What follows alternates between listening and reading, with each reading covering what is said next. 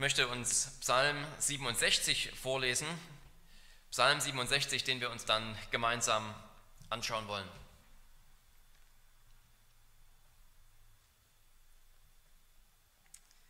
Dem Vorsänger mit Seitenspiel ein Psalmlied.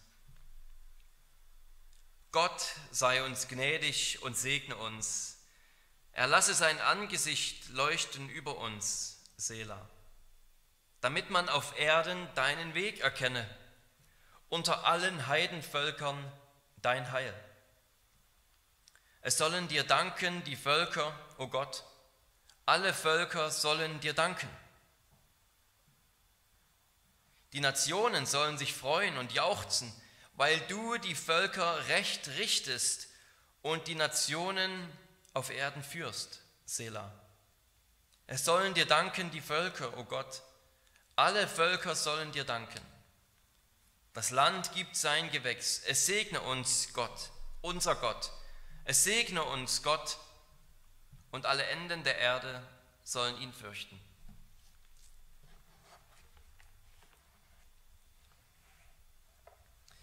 Neigst du dazu, zu sehr auf dich selbst fokussiert zu sein? Ich frage dich als Christ, neigen wir, neigen wir als die Jünger Jesu dazu, auf uns selbst fixiert zu sein?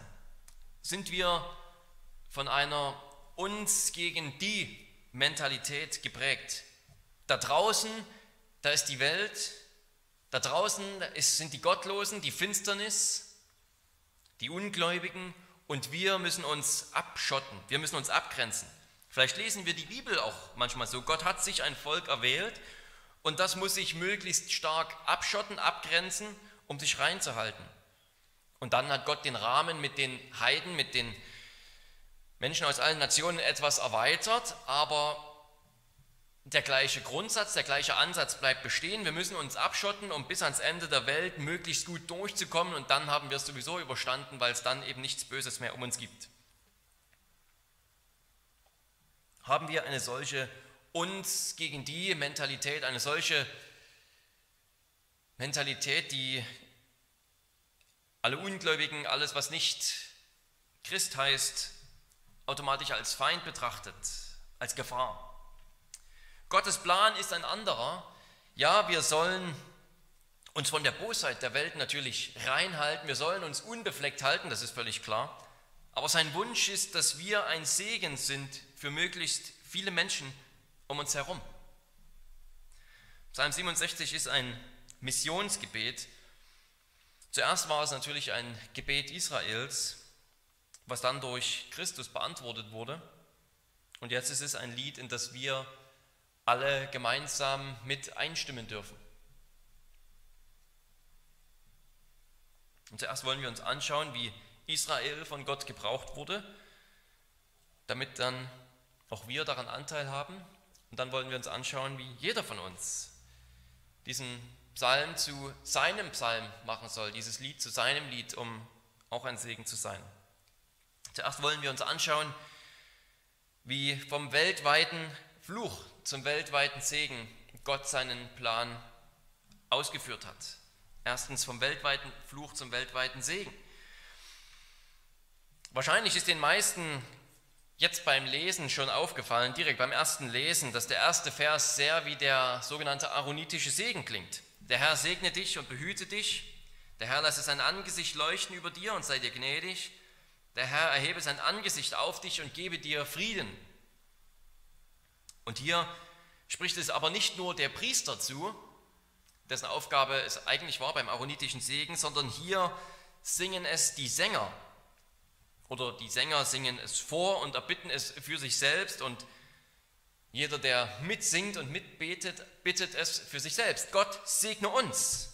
Lass dein Angesicht über uns leuchten.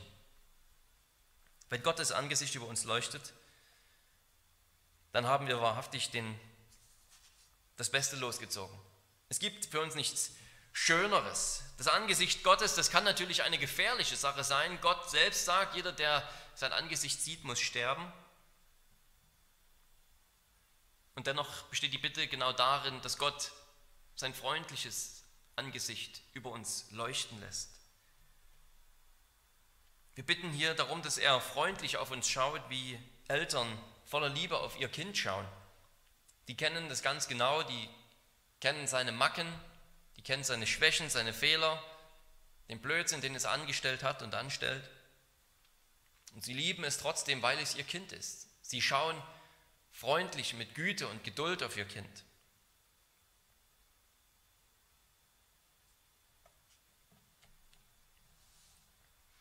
Ohne seine Gnade, wo wären wir da? Auch um seine Gnade bitten wir hier.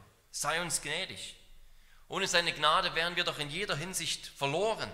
Alles, was wir anfassen, misslingt. Jede Beziehung geht in die Brüche. Das Leben wird in Tod verwandelt. Überall wartet Tod und Sterben auf uns ohne die Gnade Gottes. Aber Gottes Gnade, sein Angesicht und sein Segen, im Grunde drei verschiedene Begriffe, die die gleiche Herrlichkeit zum Ausdruck bringen wollen. Diese drei, die beleben uns, die stärken uns. Es ist die Bitte um ein durch und durch gesättigtes Leben mit Gott selbst, ein durch und durch gesättigtes Leben bei ihm selbst, gesättigt von Gott selbst. Und diesen Segen sollst du auch erbitten, immer wieder ganz neu. Ohne Scham und ohne Scheu sollst du Gott darum bitten, sollst ihn darum anrufen. Segne uns, sei uns gnädig, denn Gott will segnen. Und darum kommt auch gleich nach diesem ersten Vers das Wort Sela. Es ist nicht so richtig klar, was es meint. Man ist sich eigentlich irgendwie einig darüber, dass es eine Art Pause markiert. Eine, manche denken, dass es sich vielleicht um eine Art musikalische Pause handelt, dass also dann die Instrumente irgendwie aufhören zu spielen. Aber selbst wenn das so wäre, müsste es ja einem bestimmten Zweck dienen. Die Instrumente hören ja nicht einfach so auf mit Spielen. Viele Autoren gehen davon aus, dass es auch eine Pause ist, um sozusagen zu meditieren, darüber zu meditieren, was wir gerade gelesen haben, sich noch einmal zu vergegenwärtigen. Eine Denkpause für uns. Es heißt hier voller Stopp. Voller Stopp. Noch einmal verinnerlichen, was wir gerade gelesen haben, was wir gerade gesungen haben. Und vielleicht brauchen wir das hier umso nötiger, weil es irgendwie so, weil es Verse sind, über die wir so schnell drüber hinweglesen. Gottes Segen, ja, das ist eine Floskel für uns. Sein Angesicht, wir hören es, diesen aaronitischen Segen fast jeden Sonntag im Gottesdienst. Wie wichtig ist es, wir hier noch einmal anhalten, noch einmal Pause machen, noch einmal darüber nachdenken, dass wir Gott anrufen dürfen und bitten dürfen, segne uns, Schau freundlich auf uns, mit deiner ganzen Güte, mit deiner ganzen Wärme, mit deinem Leben. Beschenke uns. Ja, wir brauchen diese Bitte umso dringender, dass wir sie mit ganzer Liebe immer wieder neu bitten. Und wenn wir dann weiter beten, wenn wir dann in diesem Psalm weitergehen, erkennen wir, was wir von Gott erbeten haben, erbeten wir nicht für uns selbst. Was wir erbeten haben, beten wir zum Wohl der anderen, Segne uns, damit auf der Erde dein Weg erkannt werde und allen Nationen deine Hilfe. Der Segen Gottes an das Volk Israel, der ist kein Selbstzweck gewesen. Der Segen Gottes an, an uns, auf uns, das ist keine Einbahnstraße, wo es einfach nur für uns bestimmt ist, wir können es genießen und damit Schluss. Segne uns, damit auf der Erde die Völker deinen Weg erkennen.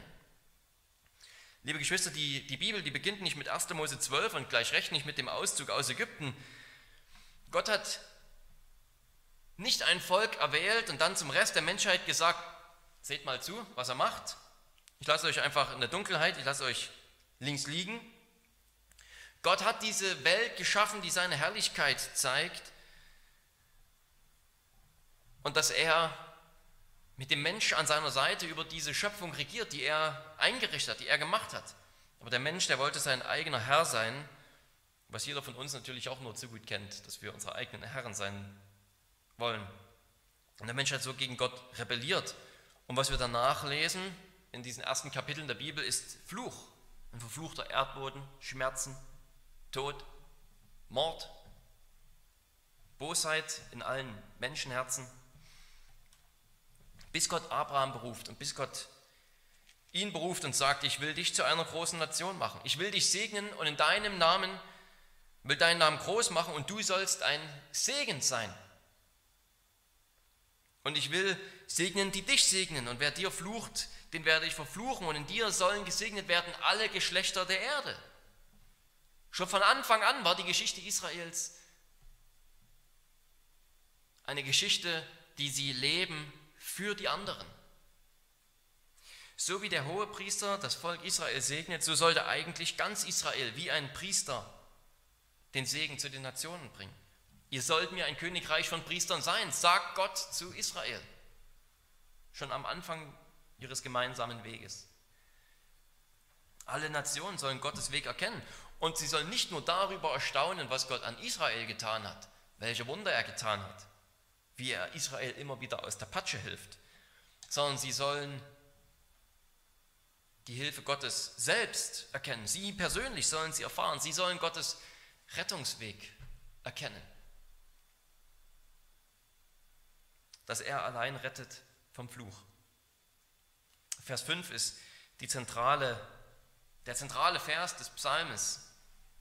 Die Völker sollen sich freuen und jubeln, denn Gott wird die Völker recht richten und die Nationen führen. Das ist der zentrale Vers. Im Deutschen wird es leider gar nicht deutlich, aber Psalm 67 ist ein Psalm absolut, absoluter Perfektion, ein Psalm literarischer Perfektion, der genau perfekt spiegelverkehrt aufgebaut ist und sogar bis in die Satzlängen der einzelnen Zeilen oder der Anzahl der Wörter der einzelnen Psalmen.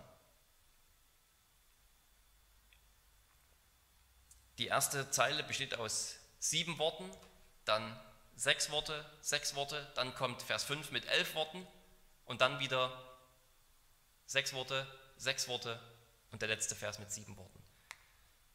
Insgesamt genau 49 Worte in diesem Psalm. 49, sieben mal sieben. Ein Psalm absoluter Perfektion in seiner literarischen Komposition. Und in der Mitte steht dieser mit Abstand längste Vers. Die Völker sollen sich freuen. Sie sollen jubeln. Gott wird die Völker recht richten, Nationen führen. Vielleicht denken wir zuerst, Gott wird richten. Das sind doch irgendwie eher schlechte Nachrichten, oder? Gott als Richter, dann sieht es für mich nicht gut aus. Aber hier lesen wir ja schnell, dass es sich um gute Nachrichten handeln soll. Dieser Begriff bedeutet, dass Gott wie ein guter König über sein Volk wacht. Es heißt so viel wie die Armen und die Schwachen und die Unterdrückten, sie dürfen zu Gott kommen und sie finden bei ihm Gehör. Er wird eben nicht Unrecht richten, wie es so viele Richter in Israel getan haben, die sich bestechen lassen, die ihren eigenen Vorteil suchen, die die Armen und Unterdrückten links liegen lassen, die sich selbst bereichern, sondern hier ist endlich ein König, der gerecht richtet, der uns allen Gehör schenkt, die zu ihm kommen. Und so ein König eben nicht nur über Israel, sondern über alle Nationen. Darum wird als nächstes auch gleich ein positives Wort gesagt. Gott wird sie führen. Gott will nicht nur Israel mit dieser Wolken- und Feuersäule führen, mit dem er sie 40 Jahre lang durch die Wüste gebracht hat, sondern Menschen aus allen Nationen, aus allen Völkern, aus allen Stämmen und aus allen Sprachen sollen von diesem Gott geführt werden. Er will sie führen. Er will ihnen vorangehen ins gelobte Land, in die neue Schöpfung. Wir wissen natürlich nur zu gut, liebe Geschwister, wie Israel versagt hat in seiner priesterlichen Funktion.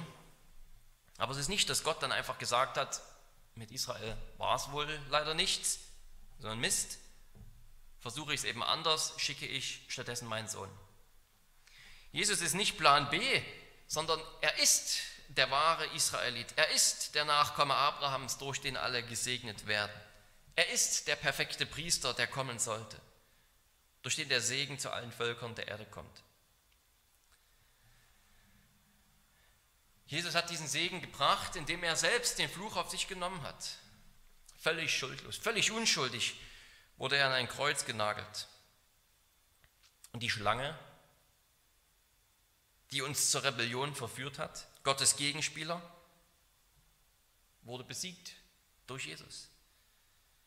Er ist wie ein Rebell gestorben, wie einer von uns, obwohl er Gott doch von ganzem Herzen liebte und nach seinem Willen gelebt hat. Und darum gab ihm Gott neues Leben. Darum hat ihm Gott ein neues Leben geschenkt, an dem jeder Anteil hat, der Jesus mit seinem Leben vertraut.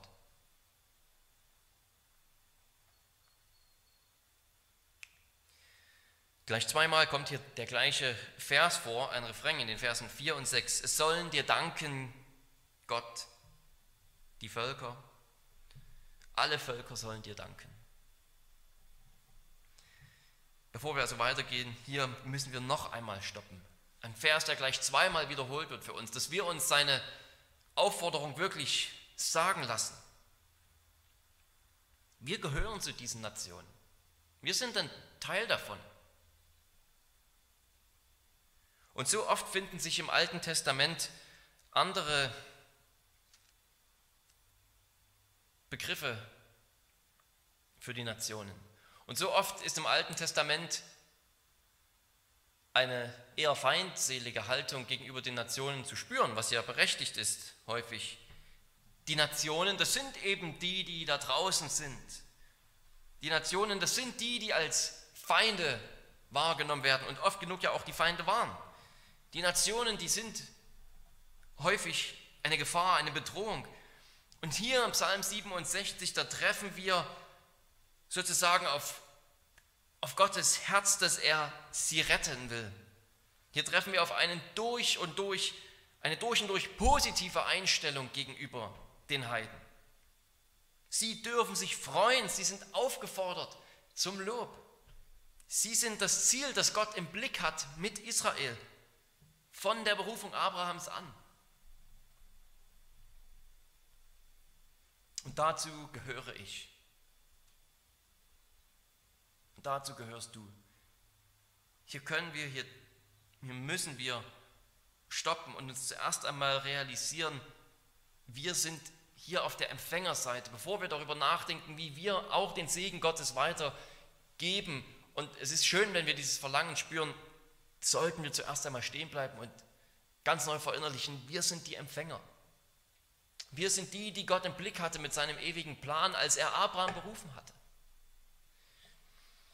Was kann es Größeres geben? Was gibt es für ein größeres Privileg? Ja, was gibt es für eine bessere Antwort, als dass wir Gott danken, als dass wir Gott loben und jubeln über das, was er für uns getan hat? Es ist, es ist ein Lied, das wir auch deswegen zu unserem Lied und zu unserem Gebet machen sollen, damit wir nie vergessen, was Gott für uns getan hat.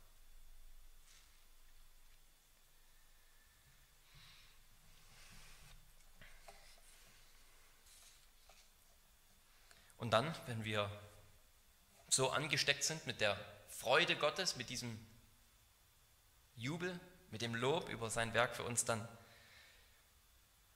ergibt sich, denke ich, für jeden von uns ganz automatisch die Frage, wie kann auch ich ein Segen sein? Und das wollen wir uns als zweites anschauen.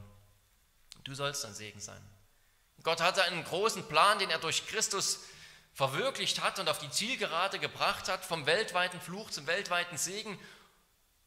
Aber damit hat er jetzt nicht sozusagen den Menschen, die anderen Menschen aus der Gleichung genommen und gesagt, Jesus hat es vollendet, mit den anderen wird es nichts, sondern Jesus hat es vollendet und nimmt uns alle mit hinein jetzt in diese, in diese Segensspirale, dass Menschen Gott kennenlernen durch uns und dann wieder von Gott so gesegnet werden, dass andere Gott kennenlernen, bis an die Enden der Erde, bis es dort angekommen ist.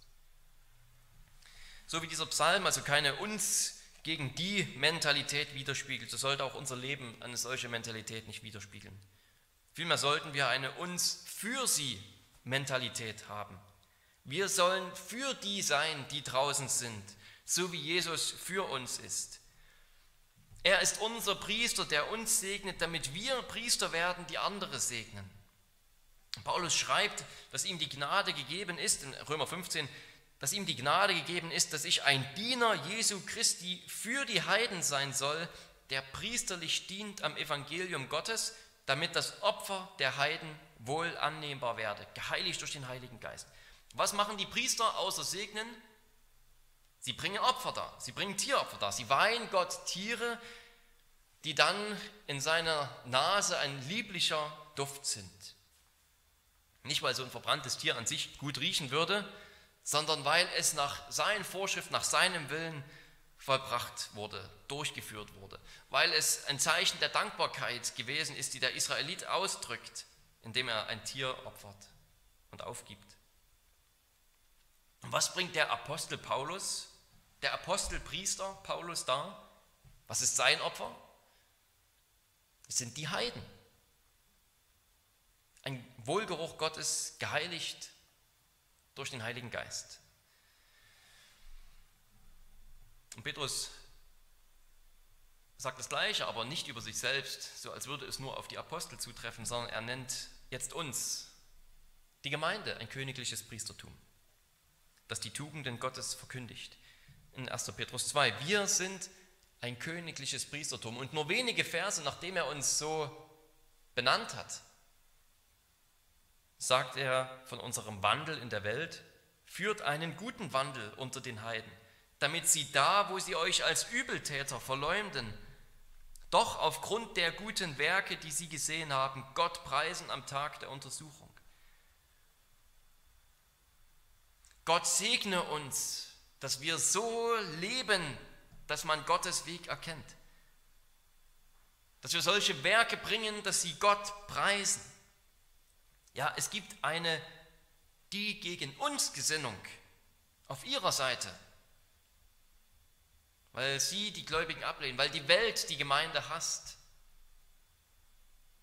Aber wir dürfen für sie sein.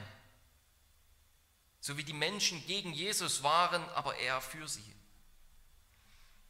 Immer wieder werden wir es mit Menschen zu tun haben, die, die uns ablehnen.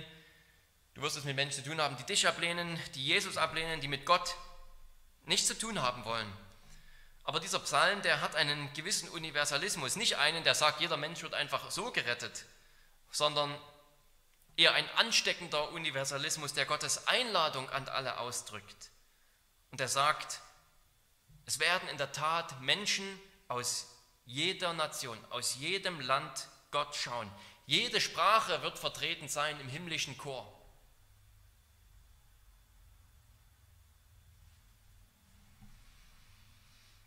Vers 7 kommt dann plötzlich ein Bild aus der Landwirtschaft ins Spiel. Die Erde wird ihren Ertrag geben, eine fette Ernte. Ich denke, dass es, dass es hier ein Bild für die Menschen ist, denn die ganze Zeit geht es ja um nichts anderes. Man muss sich vorstellen, wie der Dichter vielleicht hier in der Erntezeit auf einem Turm stand oder auf einer Anhöhe und soweit seine Augen sehen konnten, hat er reife Felder gesehen. Felder, die nur darauf warten, abgeerntet zu werden. Und so soll es mit der Welt sein. Die Erde wird ihren Ertrag geben. Von allen Ecken und Enden der Erde wird die Ernte eingefahren. Betet, dass Gott Arbeiter in die Ernte aussendet. Prediger, Missionare, Lehrer und vielleicht auch dich Vielleicht auch dich, weil du mit deiner Zeit und mit deinen Gesprächen und mit deinem Geld und mit deiner Lebensart Gottes Segen weitergibst.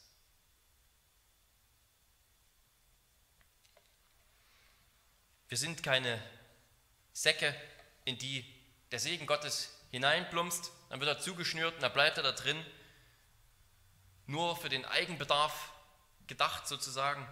Wir sind eher wie Kanäle oder vielleicht sogar noch eher wie Gießkannen, wo nicht nur ein Strom und ein Strahl durchfließt,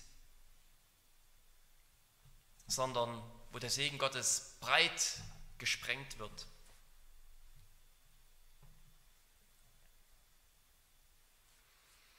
Vielleicht machst du dieses Missionsgebet auch zu deinem Missionsgebet. Vielleicht lernst du diesen Psalm auswendig und betest ihn regelmäßig. Und dann gehe im Namen Jesu ohne Scheu und Scham zu Gott und begehre seine Gnade, begehre seinen Segen mehr als alles, was du auf dieser Welt begehrst. Und zwar nicht für dich selbst, sondern damit die Enden der Erde die Hilfe Gottes erfahren.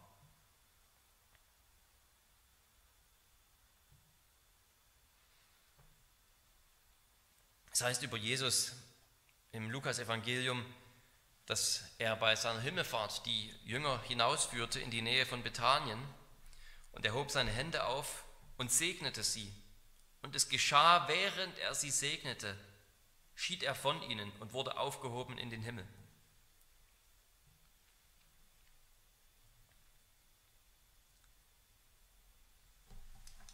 Nach dem aaronitischen Segen selbst kommt noch ein Vers, den, der uns häufig entgeht, weil wir ihn nicht mit zitieren. Da heißt es, und so sollen sie, die Priester, so sollen sie meinen Namen auf die Söhne Israel legen und ich werde sie segnen. Jemanden mit diesem Segen zu segnen bedeutet, den Namen Gottes auf jemanden zu legen, seinen Schutz für Gott, für dieses Volk von Gott zu erbitten, dieses Volk mit Gott zu identifizieren, dieses Volk sozusagen für Gott zu reservieren. Es ist sein Volk, es gehört keinem anderen. Und Christus segnet seine Jünger.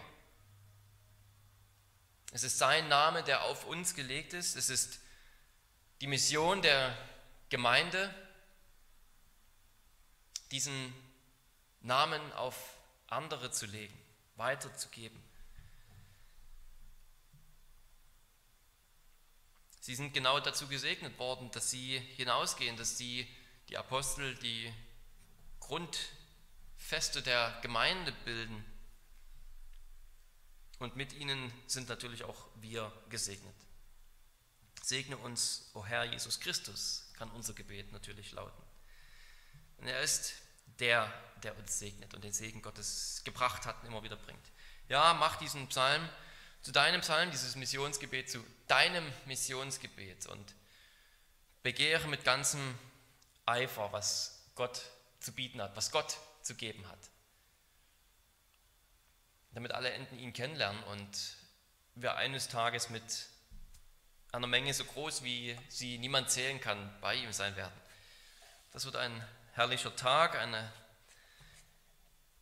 und eine herrliche Vorfreude dürfen wir jetzt schon haben. Eine herrliche Vorfreude, die uns hoffentlich dazu anleitet, eine neue Mentalität zu entwickeln. Eine Gesinnung, eine Mentalität, mit der wir für die da draußen sind und nicht gegen die da draußen.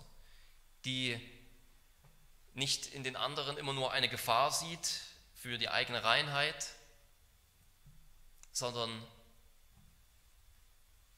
einen Menschen, der Gottes Hilfe erfahren muss, Gott kennenlernen muss, Jesus kennenlernen muss, der diese Liebe braucht, der sie erfahren will und soll.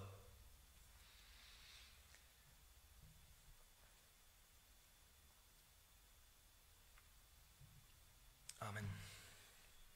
Lass uns beten.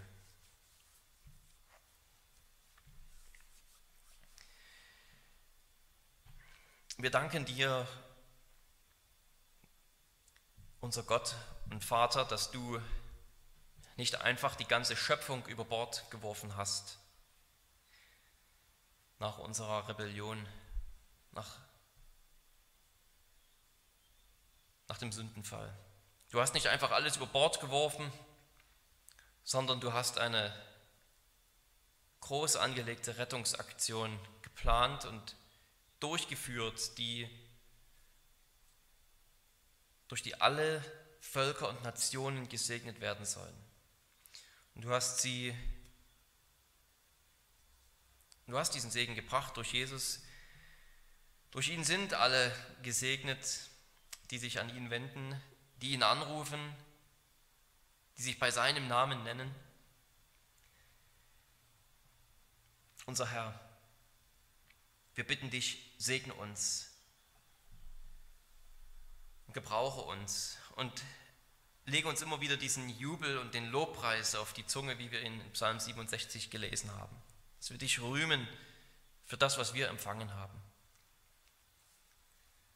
Amen.